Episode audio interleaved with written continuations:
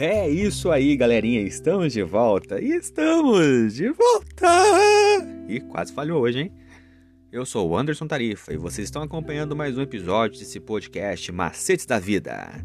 E hoje, dia 20 de julho de 2021, terça-feira, nós estamos trazendo como tema principal sexualidade. E o tema de hoje é considerações contraceptivas.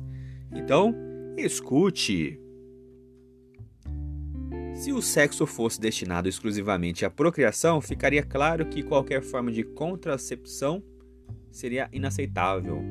E algumas pessoas podem argumentar que, uma vez que é Deus quem abre e fecha o útero, usar a contracepção significa brincar de Deus.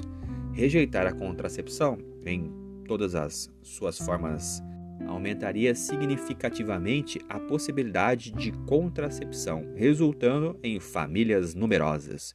No entanto, uma vez que o prazer é parte do propósito de Deus para a sexualidade e o sexo não é apenas uma necessidade biológica para a procriação, existem outros fatores que precisam ser levados em consideração.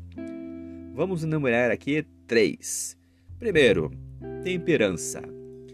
A verdadeira temperança nos ensina a dispensar inteiramente tudo o que é prejudicial e a usar judiciosamente o que é saudável.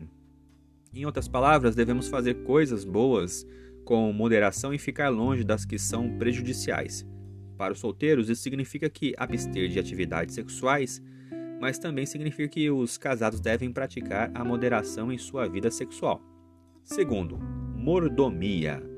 E como mordomos ou administradores de Deus, os cristãos reconhecem que, em última análise, seus filhos não lhes pertencem. Eles têm a responsabilidade perante Deus de garantir que a necessidade, as necessidades materiais, emocionais e espirituais de seus filhos sejam atendidas. O casal deve, portanto, planejar para garantir sua capacidade de atender às necessidades de seus filhos. E aqui também estão incluídos todos os elementos como a administração do planeta, dos seus recursos naturais e não criar uma carga econômica indevida na sociedade. E terceiro, confiança em Deus.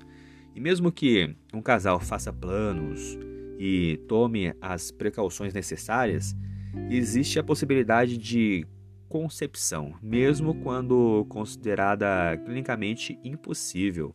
E essa possibilidade reforça a necessidade de uma confiança inabalável em Deus para guiar a vida do cristão. Deus é, em última análise, o autor da vida e somente ele pode dar-lhe um fim de maneira legível. Embora devamos planejar a nossa família em espírito de oração, esses planos devem ser colocados aos pés daquele que sabe o que é melhor para o nosso bem. Vamos pensar um pouquinho que princípios devem ser aplicados para determinar a forma de contracepção a ser empregado na, no planejamento familiar cristão. É isso aí, galerinha. Espero que vocês tenham gostado da nossa meditação de hoje. Continuem acompanhando nossos próximos episódios. Eu sou o Anderson Tarifa e vocês estão aqui nesse podcast Macetes da Vida. Por hoje é só e valeu!